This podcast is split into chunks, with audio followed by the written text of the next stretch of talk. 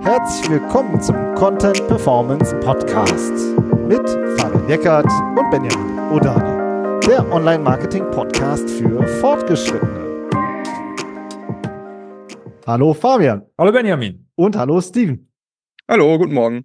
Heute sprechen wir über Google Discover und da haben wir einen super Gast, nämlich den Steven Plöger. Du arbeitest ja bei Axel Springer und bist da Head of Immersive News und hast schon super viel gemacht, auch in dem Verlag und hast du unter anderem bei Business Insider ähm, ja Discover aufgebaut und hast auch früher als Redakteur gearbeitet bei Computerbild unter anderem. Also hast auch richtigen journalistischen Background. Äh, mega, dass du dir die Zeit nimmst. Ich freue mich jetzt richtig auf unser Gespräch.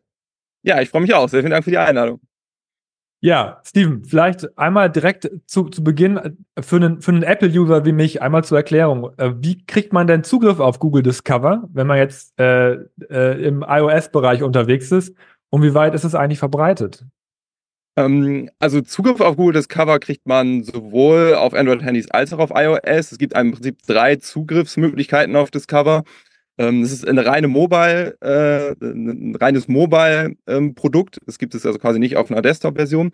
Und äh, ich glaube, die meisten haben den ersten Zugriff eben auf ihrem Android-Handy. Da ist es die, ja, ich nenne sie mal die minus eins. Also wenn ich von links nach rechts wische auf meinem Android-Handy, da wo bei Apple früher mal Apple News war, da taucht dann Google Discover auf. Ähm, wenn ich Apple-User äh, bin, kann ich das erfahren, zum Beispiel äh, einfach in der Google-App. Äh, wenn ich da unter dem Suchfeld etwas eingebe, dann taucht da auch manchmal Discover auf oder meistens Discover auf. Und äh, ganz einfach, wenn ich einen Chrome-Browser nutze und äh, öffne zum Beispiel einen leeren Tab, dann taucht da Google Discover auch auf. Das ist eine gute Frage, wie weit es verbreitet ist. Das letzte Mal hat Google offiziell, ich glaube 2018 war das, ähm, Zahlen rausgegeben. Es waren damals 800 Millionen Nutzer weltweit. Also potenziell eine riesen Zielgruppe, die sich sicherlich seitdem auch noch verbreitet hat. Wie immer ist Google da aber sehr, sehr schmallippig, was aktuelle Zahlen angeht, auch was ähm, quasi die Verbreitung hier in Deutschland angeht. Ähm, ich habe das mal versucht rauszubekommen, aber keine Antwort bekommen in diese Richtung. Insofern können wir das nur mutmaßen, aber es werden sehr, sehr viele Millionen sein, die es auch hier in Deutschland nutzen. allein, allein wegen der Verbreitung von Android-Handys, äh, die immer noch deutlich größer ist als die von äh, Apple-Handys. Was ich bei dir halt super spannend finde, ist, du bist ja sowohl Theorie als auch Praxis. Ja, also du hast ja bei Springer Gabler jetzt auch ein Buch rausgebracht zu Google Discover. Google Discover verstehen und nutzen heißt das. Also ein Leitfaden, also in diesem, dieser Essentials-Reihe, die mag ich auch sehr gerne, weil es immer nur so eben so 50 bis 100 Seiten sind und nicht so, mhm. ah, das ist ja 800 Seiten Schinken.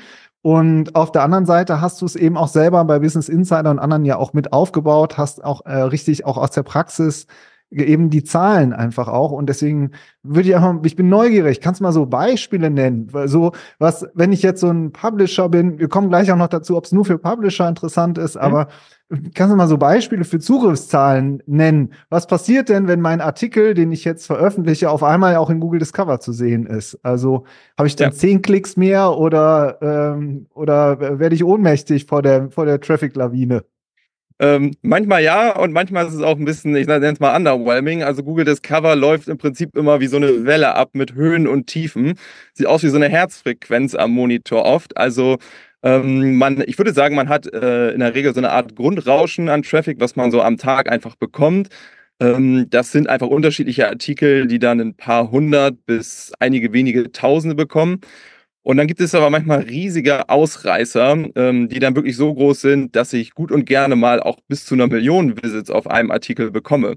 Also die Ausschläge nach oben, diese Peaks, die aber relativ unregelmäßig kommen. Also es ist nichts, womit ich groß planen kann, wo ich sagen kann, okay, zwei, dreimal die Woche habe ich so einen Peak, sondern es kann sein, dass da mal wochenlang auch gar nichts kommt. Und dann plötzlich aber äh, nimmt der Traffic so stark an, dass, ähm, äh, dass ich wirklich mehrere hunderttausend bis zu einer Million äh, Visits auf einem Artikel bekommen kann. Gerade wenn ich das so ein bisschen verbinde und es ist ein bisschen umstritten in dieser ganzen ähm, Discover Zero Branche mit Republishing, also ob ich einen älteren Artikel nochmal wieder ein bisschen frisch mache, nochmal den Zeitstempel wieder hochsetze, die URL ändere und den damit nochmal wieder versuche, bei Google Discover reinzuspielen. Ähm, das funktioniert überraschend oft, überraschend gut.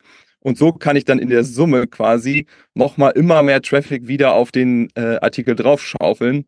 Und da kann schon mal, wie gesagt, bis zu einer Million Visits, das sind aber eher also wirklich die Ausnahmen, die wirklichen krassen Spitzen, äh, können da mal bei rumkommen, ja. Aber es geht dann wirklich ratzfatz. Ne? Also du hast dann, das Ding zieht und dann äh, merkt man es eigentlich auch sofort, ne? weil schon eben, ja. eben dieser Peak sofort kommt. Ja. Und genau, bist, also bist du jetzt jemand, vielleicht einmal da eingehakt, was du gerade gesagt hast, bist, bist du dann jemand, der sagt, dass äh, das so nochmal zu republishen, das ist eine, eine valide Strategie oder, oder ist, ich meine, es ist ja so ein bisschen auch tweaken, oder? Ja, also Google selber sagt auch sehr offen in der Dokumentation, dass man das auf keinen Fall machen soll, dass man das auch abstrafen will. Also es äh, verstößt einfach gegen Googles Content Guidelines das Ganze. Ähm, meine Erfahrung dazu ist, es funktioniert aber. Also es funktioniert nach wie vor sehr zuverlässig und es ist im Prinzip eine Möglichkeit, mit relativ wenig Aufwand einfach nochmal deutlich, deutlich mehr Traffic zu bekommen. Also ich würde sagen, dass man schon nochmal 20, 30 Prozent mehr aus dem Artikel rausholen kann durch Republishing. Das kann man immer so ein bisschen schlecht messen, also ob der Effekt wirklich durchs Republishing kommt, aber ähm, ich sag mal, ein ähm, ganz wichtiger Faktor bei Google Discover ist zum Beispiel die Zeit, in der ich etwas publiziere. Ähm, da sehen wir zum Beispiel, dass morgens eine sehr gute Zeit ist oder auch nochmal abends, aber es gibt so, ich sag mal so das Mittagsloch, 14, 15 Uhr, da funktionieren viele Sachen nicht so wahnsinnig gut bei Google äh, Discover. Da sind auch einfach nicht so wahnsinnig viele Leute drauf. Und ich finde es zum Beispiel total valide, wenn ich jetzt in der Redaktion arbeite und ein Artikel kommt um 15 Uhr. Der nimmt also im Prinzip, äh, wenn es nicht gut läuft, nicht wahnsinnig viel Traffic mit finde ich zum Beispiel eine, eine valide Strategie zu sagen, ich gebe dem am nächsten Morgen nochmal eine Chance, republische den nochmal und spiele den sozusagen nochmal für eine Zeit ein, die vielleicht einfach für Google Discover besser ist. Ähm, das, äh, das bringt einfach was. Und ähm, ich glaube, wenn Google es, wenn Google es bestrafen wollte, am Ende konsequent könnten sie das tun. Ähm, deswegen ist das denn das schon mal passiert? Hast du das denn schon mal mitbekommen, dass jemand abgestraft wurde deswegen? Nein, nein dafür nicht, okay. nein. Das hm. äh, wäre wär mir so nicht bekannt jetzt, wenn, wenn wir jetzt nochmal auf die, äh, sozusagen auf diese Zahlen hin, äh, zugehen, unsere Erfahrung ist also auch, was wir halt so bei unseren Kunden und so hören, das ist halt so Freud und Leid zugleich, ja. Also dann hast ja. du halt so ein paar Artikel, die mega durchschlagen und das wirkt sich natürlich dann auch krass auch auf die Durchschnittszahlen dann aus, die man hat, hat in einem Monat. Und gleichzeitig kommt dann halt danach das Loch, wenn, man's, wenn man irgendwie keinen äh, Erfolg hat. Ja, wie kriege ich denn da mehr Beständigkeit hin? Und geht das überhaupt? Ähm, das ist so, das ist die große Frage, die wir uns alle stellen. Also grundsätzlich, Google Discover ist ja im Prinzip so eine Art, ja, wir es mal Recommendation Engine. Es funktioniert so ein bisschen wie auch, sag ich mal, Netflix, Spotify, Amazon. Aufgrund von Daten, die Google vom Nutzer hat, versuchen sie im Prinzip ähm, ein Produkt herzustellen, das den Leuten Dinge empfiehlt auf Basis ihrer Interessen. Und ähm, das sind, also generell sind solche Recommendation Engines immer ein bisschen Blackboxen. Ich glaube auch, eine Menge Leute bei Google selber werden gar nicht wissen, wie das genau funktioniert, weil dazu müsste man genau wissen, wie die Gewichtungen in den einzelnen neur neuronalen Netzwerken und sowas sind. Das ist schon ein sehr, sehr kompliziertes Thema, da reinzugucken. Ähm, und äh, Google selber sagt sogar in seiner offiziellen Dokumentation, das ist ein Produkt, was aus Zufälligkeiten beruht. Also könnte man jetzt grundsätzlich erstmal sagen, es ist ein bisschen schwierig, tatsächlich ähm, da eine gewisse Beständigkeit reinzukriegen, weil es halt eben so unberechenbar ist. Ich würde aber grundsätzlich sagen, es geht. Es geht, indem ich, äh, wenn ich Publisher bin, einfach so ein bisschen sehr genau das beobachte, vielleicht auch ein bisschen nach Mustern gucke. Ähm, wie verhält sich eigentlich mein Content bei Google Discover und was kann ich eigentlich daraus ableiten? Wir haben gerade zum Beispiel schon mal über die Uhrzeit gesprochen. Was sind denn so für bei mir die Uhrzeiten, die am besten funktionieren beim Publishing? Ähm, wie optimiere ich vielleicht Zeilen und Bilder? Ähm, was für Themen funktionieren bei mir am besten gut? Stichwort thematische Autoritäten. Also äh, je, Google gibt in der Regel jeder Webseite eine gewisse Autorität bei bestimmten Themen. Und wenn ich weiß, was das für meine Seite, was für, für thematische Autoritäten sind, kann ich natürlich meinen Content auch entsprechend anpassen. Republishing, ja oder nein. Das sind alles Dinge, die ich irgendwie beeinflussen kann und die sich auch positiv auf Discover auswirken können. Also grundsätzlich würde ich sagen, gibt es schon Dinge, die man machen kann, um seine Performance bei Discover zu verbessern. Hundertprozentig knacken, wie es genau funktioniert, wird man es wahrscheinlich aber nicht. Jetzt gibt es ja auch dieses Publisher Center, ne? das wo man, mhm. äh, ähm, wo man ja irgendwie als Publisher Einstellungen vornehmen kann, ähm, aber das ist ja jetzt auch nicht zwingende Voraussetzung, oder? Ähm, nee. Kannst du da vielleicht ein paar, ein paar Sätze zu sagen und äh, so, worauf man bei der Einrichtung achten muss, ob, ob das überhaupt jeder einrichten kann, ob das zugewiesen wird und ob man das halt irgendwie auch zwingend braucht, würde mich interessieren. Also brauchen tut man es nicht für Google Discover. Es gibt grundsätzlich erstmal gar keine direkten Voraussetzungen, außer eben Googles eigene, sage ich mal, Qualitätskriterien für Content. Also Google sagt ja, wir crawlen grundsätzlich erstmal alles, was wir crawlen können. Und wir entscheiden, ähnlich wie bei der organischen Suche, erstmal selbst, was wir wo irgendwie hinpacken. Ähm, und dann gibt es ja ein paar, ich nenne es mal Konzepte, es sind jetzt nicht wirklich Score, so, so, so Metrikmodelle oder so Scorings, aber eher so Konzepte wie EEAT, ähm, also wie glaubwürdig ist meine Seite, wie viel Erfahrung hat vielleicht ein Autor ähm, ähm, und, und all solche Sachen oder auch Your Money, Your Life, das ist auch so ein Konzept von Google, wo sie sagen, da gibt es einfach äh, Themen, die sehr, sehr, sehr, sehr tief in das Leben von Nutzern eingreifen. Das können Gesundheitsthemen sein, das können Finanzthemen sein. Da gucken wir sehr genau drauf, wer ist eigentlich der Publisher, wer sind die Autoren. Google versucht natürlich auch ähm, Fake News irgendwo damit zu unterbinden und ist in den letzten Jahren hat auch jetzt mit dem Helpful Content Update immer mehr Wert darauf gelegt zu gucken, ähm, habe ich da eigentlich qualitativ hochwertige Inhalte. Und ähm, das sind im Prinzip, wenn man so will, die Kriterien, um da reinzukommen. Das kann ich aber selber nicht, nicht richtig anstoßen, auch nicht durch das Publisher Center. Das Publisher Center ist ähm, in erster Linie mal für Google News entstanden. Ähm, ich kann mich da quasi als Publisher, kann ich meine Seite einreichen und dann prüft Google das einmal und dann sagen sie, okay, das ist irgendwie eine glaubwürdige Newsquelle. Ähm, und ähm, das muss man dann einmal selber auch bei Google einreichen. Und ähm, dann kann ich so ein bisschen so ein bisschen schauen, welche News-Inhalte äh, wähle ich eigentlich aus oder sollen da dargestellt werden und welches Branding bekommen die. Ich kann dann sagen, da soll dann ein Logo irgendwie oben vor mir stehen. Und wenn ich beim Google News Showcase mitmache, das ist ja äh, ein Programm von Google, ähm, wo man quasi als Publisher hingehen kann und sagen kann, wir treffen eine Vereinbarung mit Google, einen Vertrag und man wird dann vergütet für die Inhalte. Das können dann zum Beispiel auch mal Paid-Inhalte sein, ähm, die dann da bei Google Discover oder auch bei Google News auftauchen, die dann, ähm, wo dann die Paywall weg ist. Das sind alles Dinge, die ich im Publisher Center einstellen kann. Welche Artikel sollen das sein? Welche reiche ich da ein? Das hat aber grundsätzlich erstmal nichts damit zu tun, ähm, ob ich überhaupt bei Google Discover reinkomme oder nicht. Also äh, reinkommen kann da erstmal jeder äh, tendenziell. Wie gesagt, sobald ich die Publisher-Richtlinien treffe, dazu brauche ich erstmal nicht das Publisher Center. Das heißt, jeder kann reinkommen. Wie sind da so deine Erfahrungen? Sind das, äh, das heißt, siehst du auch in äh, Google Discover auch, ähm, ja, auch andere Seiten, die keine Publisher sind?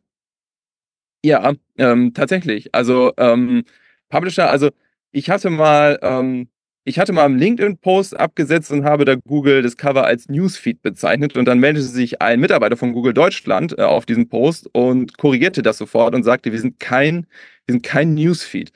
Ähm, und er hatte auch recht tatsächlich. Ähm, Google ist eigentlich kein direktes oder konkretes News-Produkt. News sind ein Teil von Google Discover und die können ein Teil sein, da können auch News-Inhalte drin landen. Es ist aber oft auch sehr evergreen-lastig, würde ich sagen. Ähm, also Google weiß ja durch mein Suchverhalten, egal ob das YouTube ist, ob das Google Maps ist, ähm, weiß Google ja, oder versucht herauszufinden, was meine Interessen sind und was ich als nächstes sehen möchte. Und entsprechend versucht Google mir diesen Feed dann irgendwie anzuzeigen. Und das können, das können News sein, das können aber auch ähm, äh, Artikel von nischigen Blogs sein, wenn ich zum Beispiel ein etwas nischiges Hobby habe. Ähm, dann tauchen da wirklich auch sehr, sehr kleine Seiten auf, die nichts mit irgendwie großen Publishern zu tun haben, die auch dann zum Beispiel nicht bei Google News gemeldet sind. Ähm, Videos werden mir sehr viel angezeigt. Auch für den E-Commerce wird es immer wichtiger. Ähm, zum Beispiel ähm, bei so Preisvergleichsseiten, ähm, die sind ja in, in, inzwischen im Prinzip auch Publisher oft, indem sie zum Beispiel Produktseiten oder sowas erstellen. Auch sowas kann da drin landen. Und äh, bei mir zum Beispiel, ich arbeite hier bei Axel Springer, mir werden zum Beispiel auch Pressemitteilungen von Axel Springer bei Google Discover angezeigt. Also wenn der Verlag offiziell auf seinem Presseportal eine Pressemitteilung rausgibt, landet die bei Google Discover. Es ist also ein wilder, ein, ein wilder Mischmasch an Content, der da, ähm, ähm, der da, der da zu finden ist. Ähm, deswegen, also es, es fokussiert sich nicht nur auf wirklich Publisher und News, sondern es ist ein breites Spektrum an unterschiedlichen Inhalten. Mhm. Aber so der Fokus, es sind schon, aber im Verhältnis natürlich auch viele große Publisher dabei, die darüber natürlich auch sehr viel Traffic ziehen. Ne? Ähm, genau. Jetzt, ja. jetzt, hast du ähm, sozusagen, wenn man jetzt die Frage stellt, wie komme ich denn da rein? Hast du jetzt äh, so Konzepte wie EAT und Vertrauen und Authorship und so genannt? Das sind ja jetzt so, ich sag mal, Meta-Content-Konzepte. Mhm. Aber es gibt ja auch harte technische Anforderungen, oder? Also, die man schon auch erfüllen sollte, um bei Google Discover reinzukommen. Ja, es gibt, also es gibt grundsätzlich erstmal eine Reihe von Content-Richtlinien, die gibt es auch speziell für Google Discover äh, von Google. Es dürfen natürlich keine Hassinhalte sein, keine Gewaltdarstellung, keine vulgäre Sprache. Ähm, das sind erstmal so grundsätzlich die Voraussetzungen. Und genau, dann hatten wir auch schon gesprochen über EAT, Your Money, Your Life. Ähm, das jetzt gerade auch mit dem Helpful Content Update nochmal ähm, reingespült worden ist. Grundsätzlich würde ich aber sagen, wenn wir von einer technischen Ausrichtung sprechen, würde ich sagen, unterscheidet sich das nicht.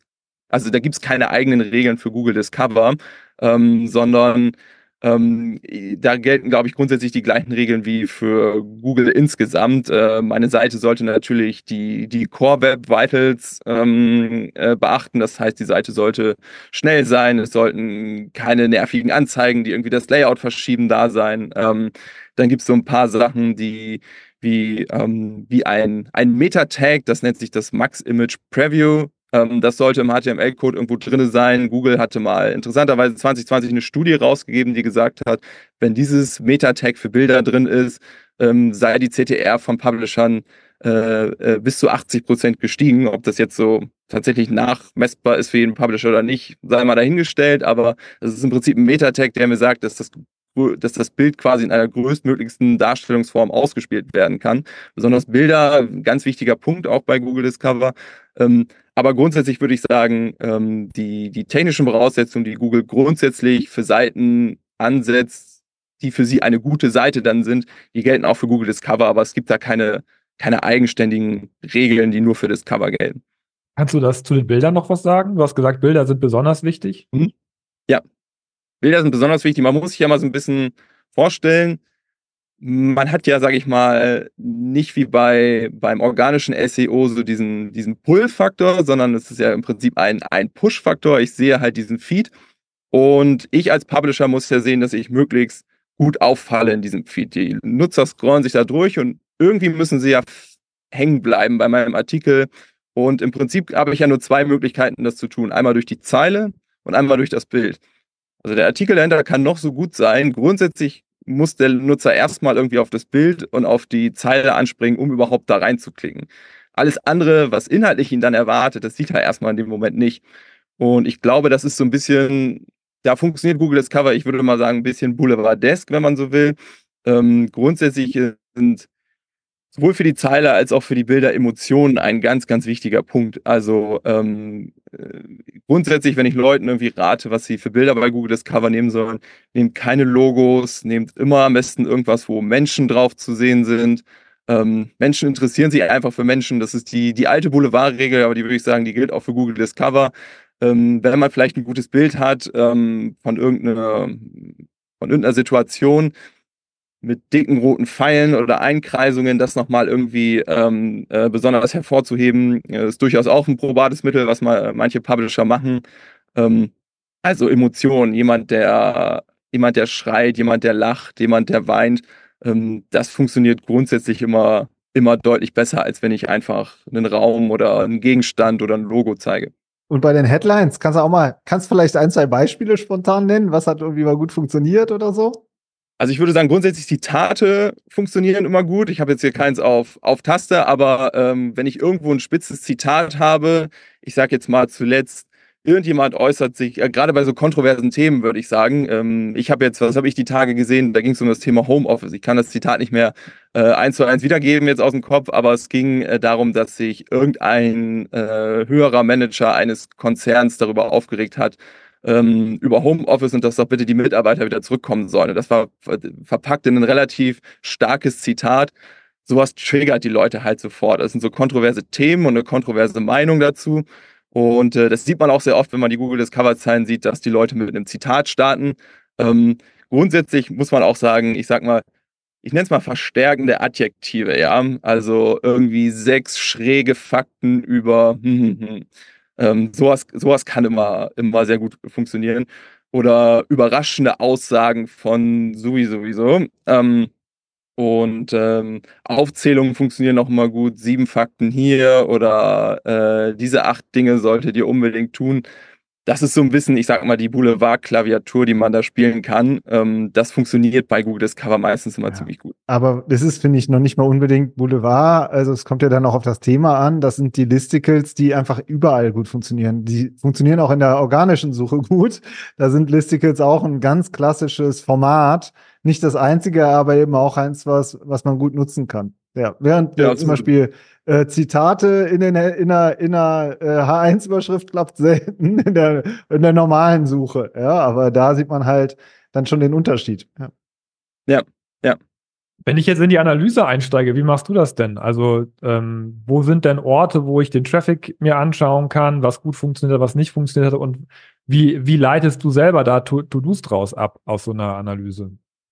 Das ist tatsächlich das finde ich eines der wichtigsten und auch interessantesten Themen, weil es ein Google da auch manchmal nicht leicht macht. Wir haben lange zum Beispiel mit Google Analytics gearbeitet. Da ähm, ist der Traffic, ich nenne ihn mal so ein bisschen unsichtbar. Also er hat keinen richtigen Referrer, der Google Discover heißt, ähm, sondern es ist, bei uns war das äh, immer ganz viel im, im Direct Traffic früher drin. Ähm, und den muss man sich so ein bisschen selber segmentieren bei Google Analytics. Das geht. Da gibt's äh, auch eine gute Anleitung von Valentin Plätzer, wie man das macht. Ähm, äh, ist auf deinem Blog, äh, lohnt sich auf jeden Fall da mal reinzugucken. Ähm, ist aber ein bisschen kompliziertes Thema. Es gibt eigentlich auch andere Analyse-Tools, die das bereits können. Das hängt immer so ein bisschen ab, von welchem Tool man oder mit welchem Tool man auch in der Redaktion arbeitet. Zumindest wenn ich das im Live-Traffic sehen möchte. Und das ist ja oft auch so ein bisschen das Interessante, zu gucken, bin ich jetzt gerade, habe ich jetzt gerade einen Artikel, der jetzt direkt durch die Decke geht, weil da kann ich ja auch ein paar Sa Sachen daraus ableiten, die ich dann machen kann. Grundsätzlich ist aber natürlich die Search-Konsole das Tool, wo die meisten mitarbeiten, ähm, wo die meisten mit Google Discover Traffic analysieren. Das Problem bei der Search Konsole ist immer so ein bisschen, die hat halt sehr wenig, ich sag mal, Metriken und Dimensionen einfach, mit denen ich den Traffic analysieren kann. Also ähm, ich habe in der Regel die Klicks, die Impressionen und die CTR und im Großen und Ganzen war es das eigentlich. Und dann bin ich in der Search Konsole selber quasi auch noch so ein bisschen gefangen in dieser, ähm, ja, ähm, in, in, in, der sozusagen in der, in der grafischen Umgebung der Search-Konsole. Also ich kann mir selber keine Grafiken oder irgendwas erstellen, sondern ich muss damit leben, ähm, was mir die Search-Konsole dann am Ende irgendwie gibt an Grafiken.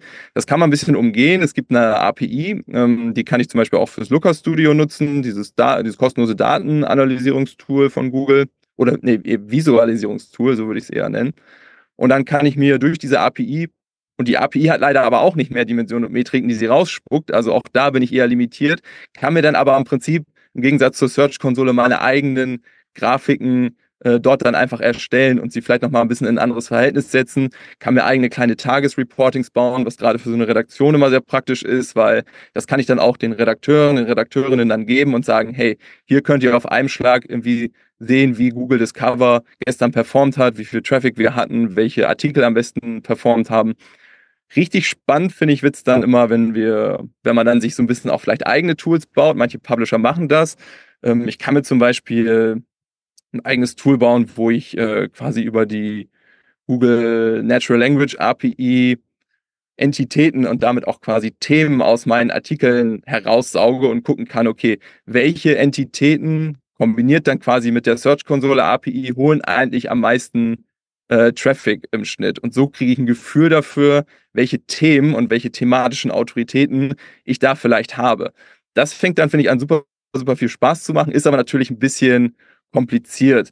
Ähm, man kann auch mit Data Blending arbeiten und sagen, ich, ich äh, kombiniere sozusagen die, die Zahlen, die ich bei Google Analytics habe, mit den Zahlen aus der Search-Konsole und kriege dann, weil ich grundsätzlich bei Google Analytics mehr Dimensionen und Metriken zur Verfügung habe, dann nochmal mehr Erkenntnisse, zum Beispiel die Nutz- oder die Lesedauer äh, auf Google Discover Artikel ist etwas, das die Search-Konsole nicht ausspuckt, was ich aber sozusagen durch Data Blending rauskriegen kann, ist aber auch ein etwas komplexeres Feld, weil ich die erstmal aufbereiten muss, die Daten, dann muss ich sie irgendwie zusammenführen ähm, da muss ich eine kleine Regex irgendwie schreiben, ähm, um sozusagen die, die URL aufzubereiten.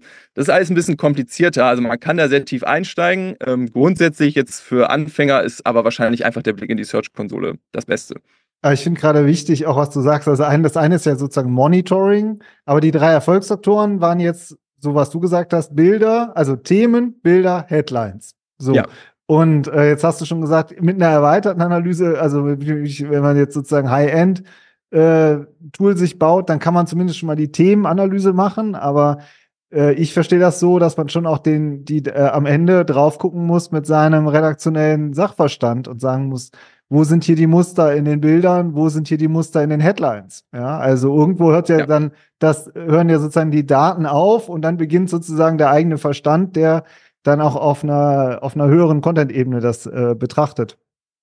Unbedingt. Und ich glaube auch, dass sich Google Discover auch bei jeder Redaktion oder bei jedem Medium, sage ich mal, ein bisschen anders verhält. Also das, was du sagst, ist ganz wichtig. Ich glaube, deswegen ist es auch mal ein bisschen schwer, sehr allgemeine Tipps zu Google Discover zu, äh, zu geben, was zum Beispiel die Uhrzeit oder die Zeilen oder die Bilder angeht. Das muss, und das ist immer ein bisschen eine unbefriedigende Antwort, ich weiß, aber das muss jede Redaktion auch ein bisschen ähm, für sich selber rausfinden.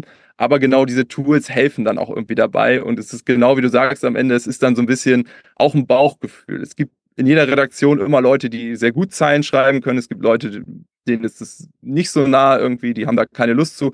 So, und genau die können einfach auch aus dem Bauch heraus, wenn sie so ein bisschen die grundlegenden Mechaniken, wie Zeilen funktionieren bei Discover, ähm, können das dann so ein bisschen auch aus dem Bauch heraus machen. Also ich glaube schon, dass genau wie du sagst, da auch ein bisschen Menschverstand immer noch dabei sein muss und man das nicht rein über Zahlen immer nur abdecken kann. Und wenn ich jetzt in der Redaktion bin und, äh, und mein, wie nennt man das, mein Medium ist jetzt, hat das noch nicht so viel Discover-Traffic oder das Team möchte es gerne forcieren, sozusagen als Einstieg. Was würdest du empfehlen? Womit soll, soll das Redaktionsteam anfangen?